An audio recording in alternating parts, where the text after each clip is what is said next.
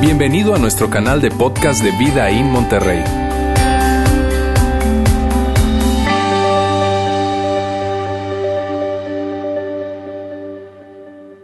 Estamos en la tercera parte de esta serie que hemos titulado Muertos de Miedo.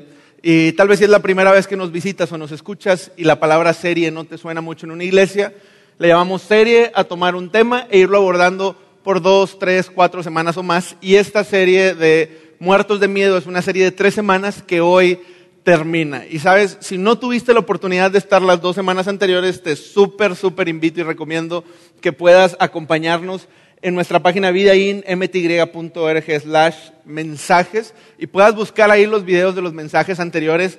La verdad es que si alguna vez tú me has escuchado comunicar aquí, probablemente vas a decir, Juan siempre dice lo mismo, pero es que en verdad esta serie es algo importantísimo y súper, súper, súper relevante para nuestras vidas. Por eso te invito a checar los mensajes, porque en lo personal es una serie muy, muy, muy padre. Y, digo, digo esto incluso desde, desde mi punto de vista personal, porque el tema que hemos venido abordando en esta serie es algo con lo cual yo lidio, yo batallo y yo lucho. Venimos hablando acerca del miedo y probablemente cuando escuchas tú la palabra miedo, algo se te viene a la mente, tal vez arañas, tal vez perros, tal vez a la altura, tal vez películas de terror, tal vez te conectas muy fácil con la palabra miedo o tal vez tú dices, yo miedos yo casi no tengo.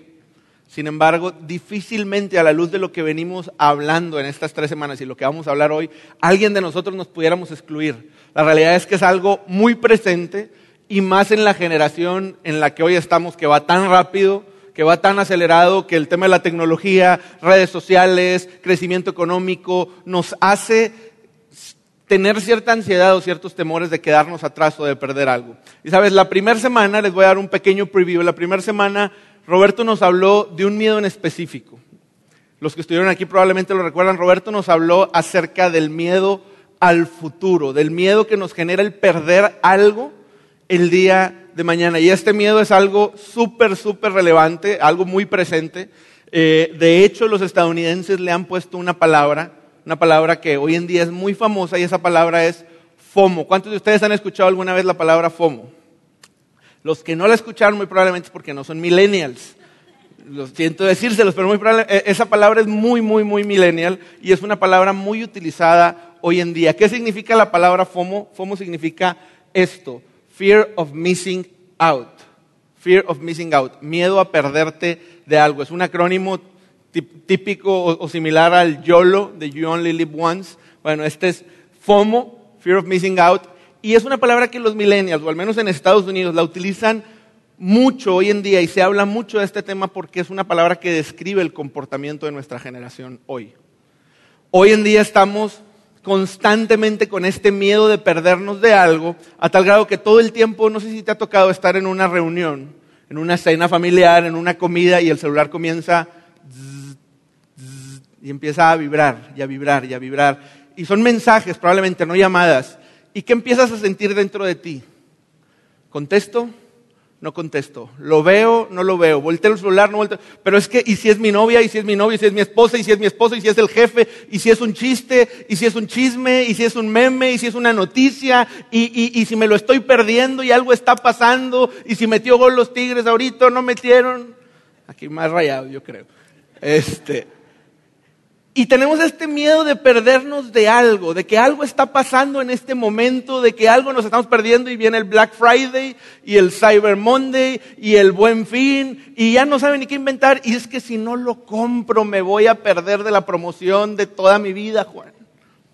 Tenemos miedo de perder oportunidades. Es que si no hago esto, si no tomo esta decisión, se me va a ir y nunca más la voy a poder recuperar. Es que si no voy a este concierto, ya nunca más va a venir ese grupo en la historia del mundo. Todos vienen y todos regresan y no nos perdemos de mucho, pero todo el tiempo tenemos esa ansiedad de me estoy perdiendo de algo, me estoy perdiendo de algo, me estoy perdiendo de algo y eso nos impide disfrutar el presente porque estamos pensando en el mañana y en el mañana y en el mañana y en, y en es que si no, no voy a tener suficiente dinero, suficiente fama, suficientes likes, suficiente salud, suficiente, y estamos en, un viaje tomando fotos y fotos y fotos y fotos y videos y, e historias y demás y, y es que si no, no voy a tener recuerdos. Y no está mal tomar fotos, pero, pero esto nos, nos roba un poco de la plenitud del hoy en día a través del miedo al futuro, que, que, nos, nos, tensa, nos, nos limita y nos hace tomar decisiones o acciones, nos paraliza o nos mueve por miedo. Y no hay nada peor que paralizarte o moverte por miedo y miedo a lo que pudiera pasar mañana. Después Lauro, la semana pasada, que fue la segunda parte de esta serie, nos habló de otro tipo de miedo. No del miedo a lo que pudiera pasar en el futuro, sino del miedo o la sensación que ocurre cuando estás pasando algo hoy en el presente. Y, lo veíamos a través de la palabra ansiedad. Esa ansiedad que nos genera el que hoy estemos tal vez desempleados, o esa ansiedad que nos genera el que tal vez hoy estemos pasando por un proceso de enfermedad, o por una crisis económica, o por un problema en la escuela, o por un problema en el trabajo, o por un problema en el negocio, y eso nos genera ansiedad, y estamos así como que...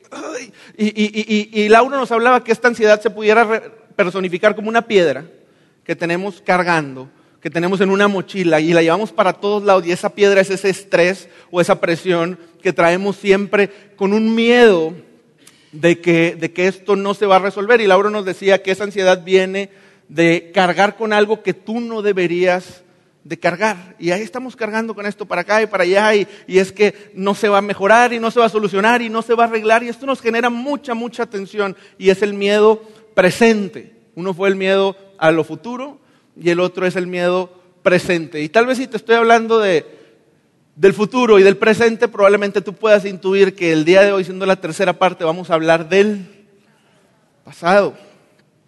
¿Qué papel juega el pasado en nuestra vida? ¿Qué papel juega el pasado en nuestros miedos? Y sabes, yo te quiero contar algo, algo personal. Yo yo pude haber sido futbolista, futbolista profesional, de los buenos. Yo pude haber llevado a México al tan ansiado y anhelado quinto partido. Pero me lastimé la rodilla. Me lastimé la rodilla, y eso último sí lo digo en serio. me lastimé la rodilla y recuerdo un día que estaba con unos amigos, me dijeron vamos a jugar fútbol. Eh, nada oficial, nada formal, ni siquiera había árbitro, ni era de liga, ni era de, empresas, ni, era simplemente vamos a jugar fútbol a un parque. Yo dije, ok, vamos. Eh, ni siquiera estábamos completos, éramos seis, siete personas, fuimos a un parque, era de noche, y antes de hacer los equipos, incluso yo agarré la pelota y empecé a, calentar y a eh, conducir un poco el balón, patear, demás. Y, de pronto vino sobre mí un ataque de habilidad brasileña y yo hice un movimiento que en el fútbol le llamamos una bicicleta. Una bicicleta es una acrobacia futbolística de pasar las piernas por encima del balón muy rápido. Y, yo recuerdo que cuando empiezo a hacer esta bicicleta hago un movimiento y no sé cómo ni por qué, pero de pronto piso el balón, lo piso mal y la pierna se me enchueca de una manera muy poco ortodoxa. Y para cuando me quiero dar cuenta, yo estoy en el piso con este hueso que se llama la rótula, en lugar de estando aquí, estando acá. Y mi pierna totalmente desfigurada, eh, se quedó ahí el, hueso con un dolor muy fuerte en el hombro, que en ese momento no sabía que era una fractura de clavícula, con un dolor muy fuerte en el tobillo, que en ese momento no sabía que era una fractura de peroné. Todavía es fecha que ni el doctor me creyó, ni mis papás, ni mis tíos me creen que fue jugando fútbol. Todo, las navidades, Juan, ya dinos qué te pasó jugando fútbol. Y, yo estaba ahí, todo chueco, con mucho dolor, hacía frío, la ambulancia se tardó en llegar tres, cuatro años. fueron 30 minutos, pero para mí fueron una eternidad en el frío, la tensión, llegó el paramédico, el paramédico te endereza la pierna en ese momento para subirte a la camilla, obviamente eso te desgarra todo por dentro, me tuvieron que operar del tobillo, fue una placa de varios tornillos, me tuvieron que operar de la rodilla, reconstruir ahí algunas cosas y tener la férula para la clavícula. Y fue algo muy, muy, muy, muy doloroso, simplemente contártelo me, me genera revivir un poco la sensación y me genera cierta ansiedad. Después de eso sufrí, eh, eh, eso se le llama médicamente luxación de la rodilla, he sufrido aproximadamente unas cuatro o cinco luxaciones más. Eh, algunas más fuertes, unas menores en las dos rodillas, después ya me di cuenta que estaba defectuoso. en las dos rodillas y algunas jugando fútbol, otras incluso, un par de ellas en la, eh, eh, eh, caminando, haciendo algo trivial, dando un movimiento en falso y de repente se te queda la pierna y se te sale el hueso hacia un lado y es un dolor y una sensación demasiado, demasiado molesta que genera dolor posterior, que genera reposo, rehabilitación, medicinas, etcétera, etcétera. Y yo solamente de recordarlo, de pensarlo, de a veces ver jugadas en el fútbol en la tele parecidas, me genera una ansiedad que digo, no quiero volver a pasar por ahí jamás. ¿Sabes? Los doctores que tratan esto se le llaman traumatólogos, ahora entiendo por qué.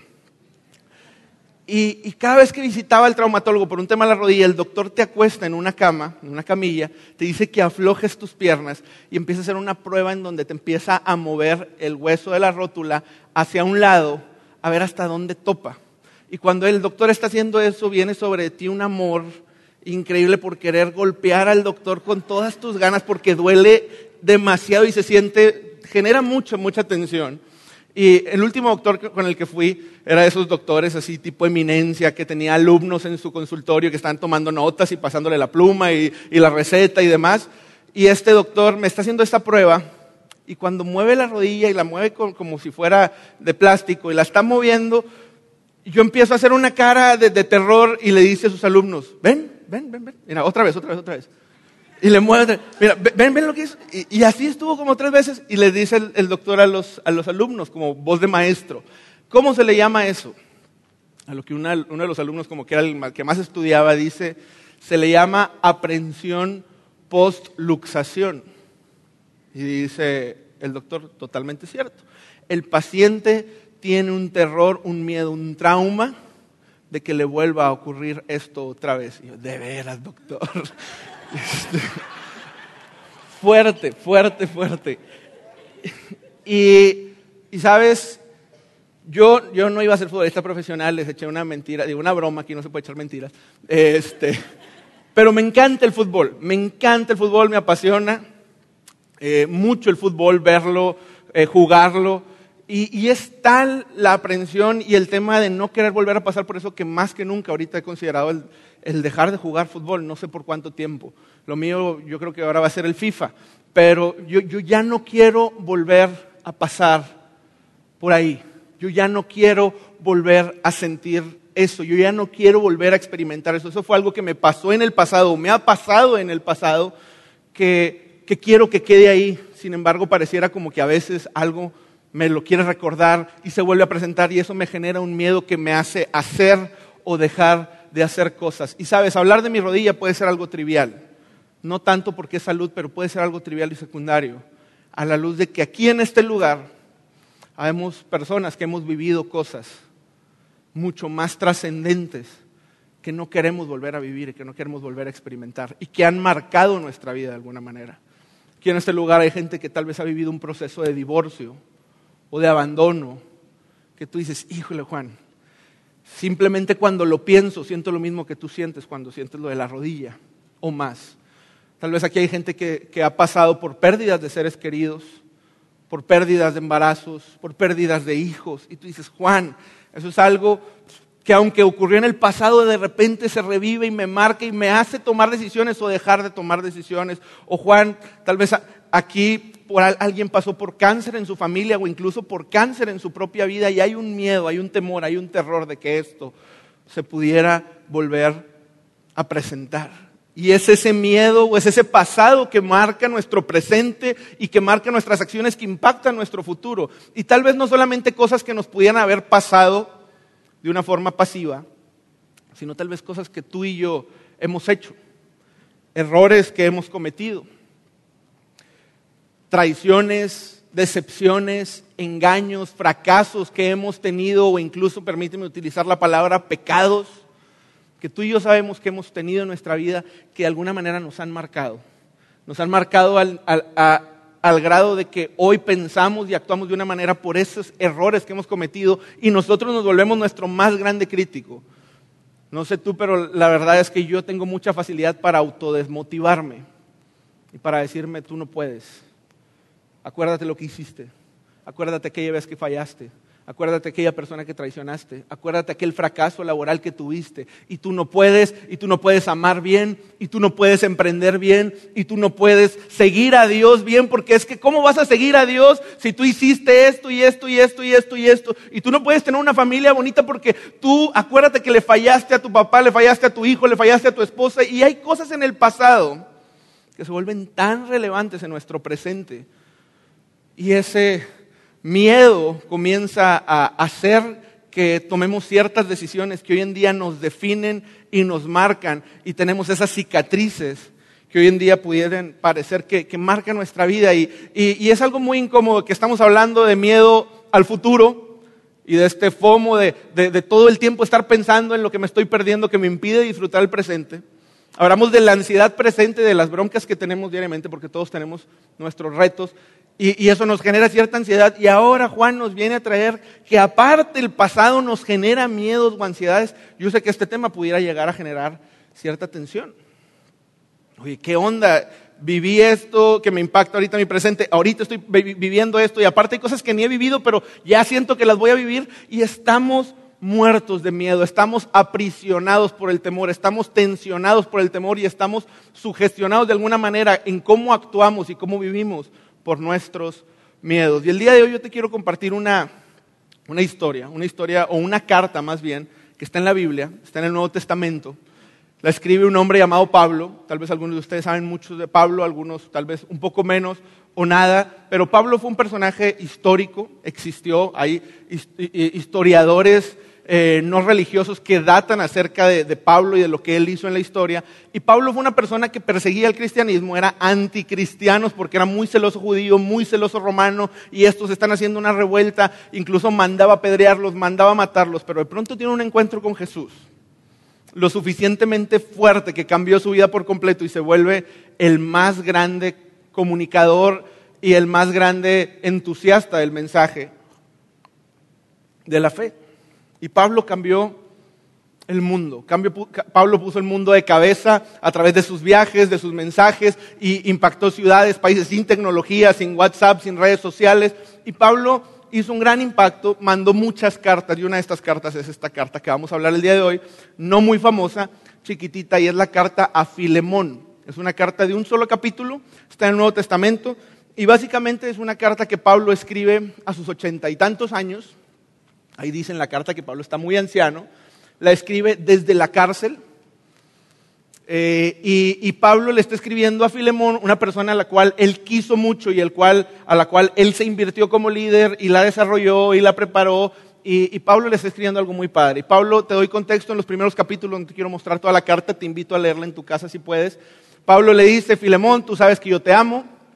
Filemón, tú sabes que yo te respeto mucho, que te admiro, que sé que eres una persona increíble, que sirve a Dios con todo su corazón, que es una persona que tiene frutos de parte de Dios. Y sabes, te quiero pedir un favor, le dice Pablo a Filemón. Y le dices más, te lo pudiera ordenar, tomando en consideración quién soy yo, y está padrísimo el lenguaje que utiliza Pablo, dice, te lo pudiera ordenar, pero te lo quiero pedir de favor para que quede en tu decisión y en tu gusto y no lo hagas por obligación. Le dice Pablo, conocí a alguien en la cárcel Pablo estaba en la cárcel por predicar a Jesús, no por nada malo que haya hecho. Había gente que no estaba contenta con que Pablo predicara a Jesús. Pablo le dice, conocí a alguien en la cárcel y esa persona conoció a Dios por mí, yo le compartí el mensaje. Esa persona no estaba en la cárcel por guapo, era alguien que había hecho muy probablemente algo malo. Y, le dice Pablo, y esa persona me dice que te conoce. Se llama Onésimo, muy bonito nombre, por si quieren ideas de nombres se llama Onésimo, y Pablo le dice a Filemón, me dice que te conoce y sabes, ya va a salir de la cárcel, de hecho, y quiero enviártelo, quiero que vaya contigo a tu casa. Y aquí es donde entra la parte que vamos a ver de la carta y dice, y si me tienes pues por compañero, otras traducciones dicen, Pablo, si verdaderamente eres mi amigo, acéptalo como me aceptarías a mí. Está hablando Pablo de 80 años, el líder más importante religioso de, esa época, al cual toda la gente que lo seguía le debía todo porque era una eminencia. Le dice, quiero que recibas a esa persona como si me recibirías a mí, con las atenciones, la hospitalidad en su casa. Y dice, y si te ha perjudicado en alguna forma, como por qué vino el, tema a, a, la carta, dice, pero y si te ha perjudicado en alguna forma o te debe, y esta palabra es importante, algo, cárgalo a mi cuenta. Y después continúa y dice, yo Pablo escribo esto con mi propia mano, yo lo pagaré. Pablo le está diciendo, con mi mano y con mi firma te estoy diciendo que esta persona, si te debe algo, y no se lo está diciendo de gratis, nadie de nosotros firmamos pagarés, no más por firmar pagarés, hay un pagaré para allá, hay un pagaré para acá. Pablo dice, lo que te deba yo te lo voy a pagar, porque Pablo sabía que Onésimo era una persona no de muy buena fama y Pablo sabía que algo había en esta historia y dice, lo que te haya hecho, perdónalo y lo que te deba, yo lo pagaré. Y continúa y dice, sí hermano, permíteme disfrutar de este beneficio de ti en el Señor. Recrea mi corazón en Cristo, así como, por favor, dame ese gusto. Te escribo confiado y, la psicología de Pablo dice, yo sé que lo vas a hacer, te escribo confiado en tu obediencia, sabiendo que incluso harás mucho más de lo que te estoy pidiendo. Bye. Interesante carta. Imagínate que la persona que más te ha fallado, que más te ha traicionado, que más te ha robado, que más te ha decepcionado, de repente te escriba una persona que tú amas y respetas como a nadie en el mundo, te diga, quiero que lo recibas en tu casa. Quiero que recibas a esa persona en tu casa. Y no solo quiero que lo recibas, quiero que lo recibas como me recibirías a mí. Quiero que le des comida, hospedaje, atenciones. Otra parte de la carta dice, quiero que lo hagas como tu hermano. Antes era, era tu esclavo, ahora va a ser tu hermano. Quiero que lo hagas como parte de tu familia. Ese que te falló, ese que te robó, porque le robó Onésimo a Filemón. Y aparte de eso, la deuda que él tenía contigo se la vas a perdonar. Es más, yo te la pago y aquí te estoy firmando un pagaré, te estoy firmando con mis manos que yo te voy a pagar eso. Imagínate lo difícil que sería ese escenario. Ay, caray, me están pidiendo que meta en mi casa a alguien que me falló, que me decepcionó, que me traicionó, que me robó. Y la pregunta que, que tal vez nos estemos haciendo es, ¿y eso qué tiene que ver con nosotros? ¿Y eso qué tiene que ver con nuestro pasado y nuestros miedos? tiene que ver con otra pregunta que es ¿por qué Pablo le está diciendo esto a Filemón? ¿Con qué autoridad Pablo le está pidiendo esto a Filemón? Y el contexto y la autoridad con la que Pablo le está diciendo a Filemón es increíble porque Pablo le está diciendo esta cosa tan difícil y tan dura porque nadie en el mundo entendía el concepto de la gracia, nadie en el mundo entendía el concepto del pasado y el presente ahora sin culpas, nadie en el mundo entendía el perdón de una forma como la entendía Pablo, porque Pablo tuvo una deuda, tuvo unas acciones que tenían consecuencias y de pronto Jesús lo perdonó, lo lavó, lo limpió y le dio un nuevo presente y un nuevo futuro. Y Pablo entendía esto de tal manera que Pablo podía pedírselo a Filemón diciendo, este es el Evangelio. Este es el corazón del Evangelio. Que todo lo que haya hecho en el pasado tú se lo vas a perdonar, yo te lo voy a pagar. Y lo vas a amar como si fuera tu hermano, como si fuera tu familia, como si fuera yo mismo. Va mi corazón en esto, le dice Pablo. Y sabes, es este mismo Pablo el que escribe en otra carta muy famosa, que es la carta a los Corintios, y escribe estas palabras muy muy importantes, que es de modo que si alguno está en Cristo, nueva criatura es. Me encanta la palabra nueva. Las cosas viejas, tu pasado, tus miedos, nuestras ansiedades, mis pasados, mis miedos, que me definen y que constantemente me están diciendo, tú no puedes, tú no puedes, tú no eres suficiente, te falta más dinero, te falta más inteligencia, te falta más bondad, te faltan más obras. Y vivimos en un mundo que constantemente nos está diciendo que nos falta. Las cosas viejas pasaron, he aquí, son hechas nuevas. Y sabes, esto lo está escribiendo Pablo para ti y para mí. Y, quiero, quiero que esto es, esto es bien importante. Y estamos en el núcleo del mensaje aquí. Muchos de nosotros, o probablemente todos los que estemos aquí, sabemos que Jesús murió por nosotros. Seamos católicos, cristianos o incluso sin afinidad religiosa. Vivimos en un país en donde se nos recuerda en, eh, diciembre que Jesús nació y se nos recuerda en Semana Santa que Jesús murió y todo mundo o la gran mayoría de esta población de este país sabe que hubo una persona llamada Jesús y que murió por amor para la gente y que murió por sus pecados, lo que sea que eso signifique. Sin embargo, a veces no dimensionamos lo que eso significa para ti y para mí. A veces no dimensionamos lo increíble que es ese mensaje para ti y para mí. A veces no dimensionamos lo revolucionario y lógico y loco que es ese mensaje para ti y para mí. No solamente para la eternidad, sino para hoy, 2018, en tu vida personal, en tu familia, en tu escuela, en tu trabajo, en tu paz y en tus miedos. Lo importante que es el sacrificio de Jesús en la cruz. Tiene una relevancia hoy. ¿Y cuál es esa relevancia? ¿Sabes? En toda la Biblia se explica, desde el Antiguo Testamento hasta el Nuevo Testamento, Isaías, un profeta, lo explica, las cartas de Pablo, los Evangelios, pero hay un libro que a mí me encanta, que es el libro de Hebreos.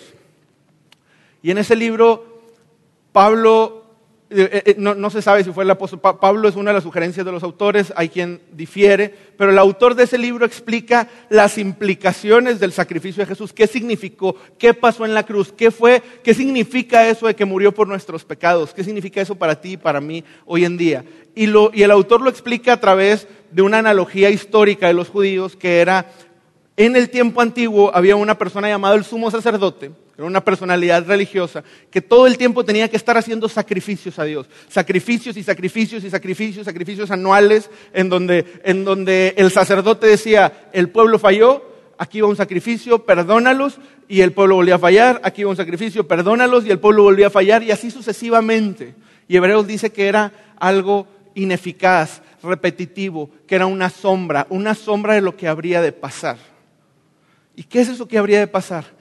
Que un día llegaría un sacrificio único, perfecto y suficiente para siempre. Y ese sacrificio sería el del Cordero de Dios que quita el pecado del mundo. Ese sacrificio sería el del Hijo de Dios que se dio por ti y por mí. Y que en la cruz ocurrió algo que vamos a llamarle el día de hoy una transferencia. Y que vamos a utilizar la analogía que está utilizando Pablo en su carta. Y Pablo entendía el Evangelio tan claro y lo vivía que lo pone en esa carta en donde había una deuda, Filemón, Onésimo. Había una deuda, nosotros y Dios, pecado y Dios. Y en la cruz ocurre una transferencia. Pablo dice, esta deuda que tiene Filemón, que tiene Onésimo contigo, Filemón, pásamela a mí. Y toda la deuda, sean 100 mil, 200 mil, un millón de pesos, 10 millones de pesos, toda esa deuda, pásamela a mí, yo te la voy a pagar. Eso hizo Jesús por nosotros en la cruz y eso lo entendemos muchos de nosotros. Jesús pagó por nosotros, pero no entendemos lo que ocurrió por el otro lado.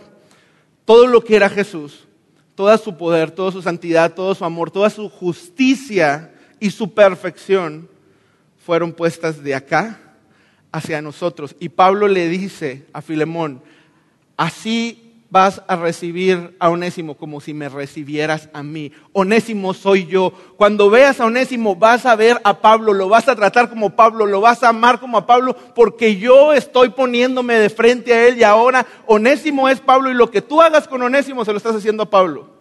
Y eso ocurrió en la cruz, en donde tú y yo tenemos la justicia, la perfección, la santidad, la hermosura, la, somos tan completos, tan perfectos y, tan santos como Jesús.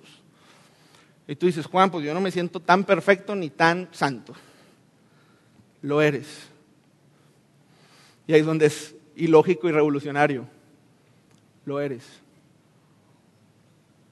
En el momento en que tú aceptaste el sacrificio de Jesús, ¿sabes qué ve Dios en ti? Perfección.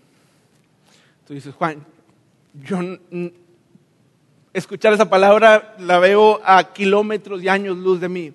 ¿Sabes lo que Jesús ve en ti? Lo que Dios ve en ti, ve perfección. Y todo el tiempo estamos en un mundo que necesito hacer más y necesito hacer más y es que no tengo lo suficiente y no soy tan famoso y no tengo tantos likes y no tengo tanto dinero y no tengo la familia que quiero y no tengo el carro que quiero y estamos constantemente creyendo que algo nos falta. Y a través de la cruz, Dios te dice, tú eres perfecto. Tú eres amado. Tú eres suficiente. Tú eres aceptado. Cuando yo te veo a ti, así como cuando, eh, cuando Filemón ve a Onésimo, va a ver a Pablo. Cuando Dios nos ve a nosotros, ve a Jesús. Y nos ama como a Jesús y somos sus hijos y eso nos debería de dar a nosotros algo increíble. Y es el mismo libro de Hebreos que escribe esta este mensaje en Hebreos capítulo 4 que vamos a leer y dice, así que acerquémonos confiadamente al trono de la gracia para recibir misericordia y hallar la gracia que nos ayude en el momento que más la necesitemos. Este versículo es increíble y me encanta esta palabra. Hemos hablado de miedo, miedo, miedo y eso genera tensión, el miedo al futuro. ¿Qué va a pasar con mi futuro? El miedo presente es ansiedad y esa piedra y ese estrés y no van a mejorar las cosas. El miedo por el pasado, que, que es que eso me definió y yo no puedo ser una persona. Lo contrario a miedo es seguridad y confianza. ¿Cómo se vería nuestra vida si viviéramos una vida segura y confiada de que podemos entrar ante su gracia y de que Él al momento oportuno en el momento en el que más la necesitemos, en el momento en que Dios decida, vamos a, hallar ese socorro y esa ayuda de parte de Dios, pero Dios está en control y yo puedo vivir una vida confiada. Hablamos de tensión, tensión, tensión, y, y esto se soluciona ahí a través de la cruz. Podemos hoy respirar y vivir una vida confiada, una vida confiada de que Dios tiene control de nuestro pasado, de nuestro presente y de nuestro futuro. Y sabes, al final vamos a cantar una canción y la banda nos va a acompañar. Y vamos a cantar una canción en donde vamos a decirle algo a Dios, como una oración que, tiene todo que ver con este tema, porque tú sabes, si has venido asistiendo tal vez aquí a Vidaín varias veces, tú sabes que somos una iglesia que nos encanta que el mensaje sea práctico y queremos siempre que te lleves algo y queremos que te lleves algo a, tu semana, a tu día, a tu vida diaria. Y tal vez la pregunta que pueda haber en esta serie o en este mensaje es, bueno Juan, ¿y entonces qué hago? ¿Qué hago para dejar de ser esclavo del miedo? ¿Qué hago para dejar de estar muerto de miedo? ¿Qué hago para dejar de tener miedo al futuro? ¿Qué hago para dejar de tener tanta ansiedad en el presente? ¿Qué hago para dejar de tener miedo por lo que me ocurrió en el pasado que me define y que me marca y que me hace no querer volver a pasar por ahí? Y la respuesta es muy sencilla. Nada. Nada. Él ya lo hizo. Él ya pagó. Él ya sufrió por ti. Él ya cargó esa ansiedad, ese estrés, ese error, ese pecado y es por eso que podemos estar confiados. Lo único que tenemos que hacer, si pudiéramos llamarle a eso algo, es recibir ese regalo. Es abrazar ese regalo y decir, Dios, quiero vivir en libertad y soy tu hijo y estoy confiado en ti. Y a partir del día de hoy, Va a llegar el temor el día de mañana, va a llegar nuestro pasado el día de mañana a recordarnos cosas, van a llegar los problemas presentes a generarnos ansiedad, van a llegar las dudas hacia el futuro que nos van a querer atemorizar y nosotros vamos a decir, yo estoy confiado, soy un hijo de Dios, Dios ya cargó, Dios ya pasó, Dios ya pagó por mí y yo puedo vivir una vida segura, una vida tranquila y una vida en confianza. Y, y eso, y eso, ¿cómo se ve en la vida real? Las cosas van a salir adelante las cosas van a mejorar, Dios está conmigo, yo estoy seguro, imagínate que de aquí pudiéramos salir con un cambio de mentalidad, entendiendo que podemos estar confiados, entendiendo que Dios tiene cuidado de nosotros de todo y que no hay nada que le puedas sumar, no hay nada que le puedas agregar. A veces incluso como seguidores de Jesús estamos todo el tiempo pensando es que es que tengo que hacer esto y tengo que hacer aquello y si no Dios no me va a amar y Dios no nada. Dios ya lo hizo, y podemos salir de aquí confiados y seguros. Así que esta mañana o esta tarde ya te voy a invitar, por favor, a que hagamos algo. Y, no es nada raro, no, no, vamos a pedir nada extraño de ti, simplemente como un acto simbólico. Ahorita vamos a orar y vamos a cantar esta canción. Te voy a invitar a que, a que te pongas de pie y a que le digamos a Dios, Dios, yo soy tu hijo recibo ese regalo y ya no quiero ser esclavo del temor. Y yo voy a hacer una oración, después de la oración la banda va a pasar. Yo voy a hacer una oración y en esa oración simplemente habla con Dios y, dile, Dios, yo soy tu hijo, yo confío en ti y ya no voy a ser esclavo del temor. Dios, te damos muchas gracias el día de hoy. Te damos muchas gracias por tu regalo, por tu gracia y por tu muerte increíble e ilógica y radical en la cruz. Esa muerte que cargó con nuestros temores, con nuestras presiones, con nuestro pasado, con nuestro pecado, y que el día de hoy podemos decir con certeza que si recibimos tu regalo por fe, nosotros deberíamos y, y vamos a ser personas confiadas, en paz, seguros de que vengan tribulaciones, vengan problemas, vengan retos, tú estás con nosotros. Tu palabra nos recuerda que ni lo alto, ni lo bajo, ni lo pasado, ni lo futuro, ni lo presente, ni lo porvenir, nada nos puede separar de tu perfecto amor, Dios. Así que hoy yo sé que aquí hay personas que están viviendo cosas retadoras el día de hoy, que pueden tener muchos miedos hacia el mañana, o que pudieron haber vivido cosas en el pasado que hoy los atemorizan y los definen. Dios, lo ponemos todo a los pies de la cruz y declaramos que somos tus hijos y que a partir de hoy le vamos a decir al miedo, soy un hijo de Dios y Dios está en control y puedo vivir en confianza y acercarme a Él en confianza. tu santo nombre Jesús. Amén. Gracias por haber escuchado este podcast de Vida en Monterrey. Si deseas escuchar estos mensajes en vivo, te invitamos a que nos acompañes todos los domingos a nuestro auditorio. Para más información sobre nuestra ubicación y horarios, entra a vidainmty.org o síguenos en nuestras redes sociales como Facebook, Twitter e Instagram. Nos vemos la próxima semana.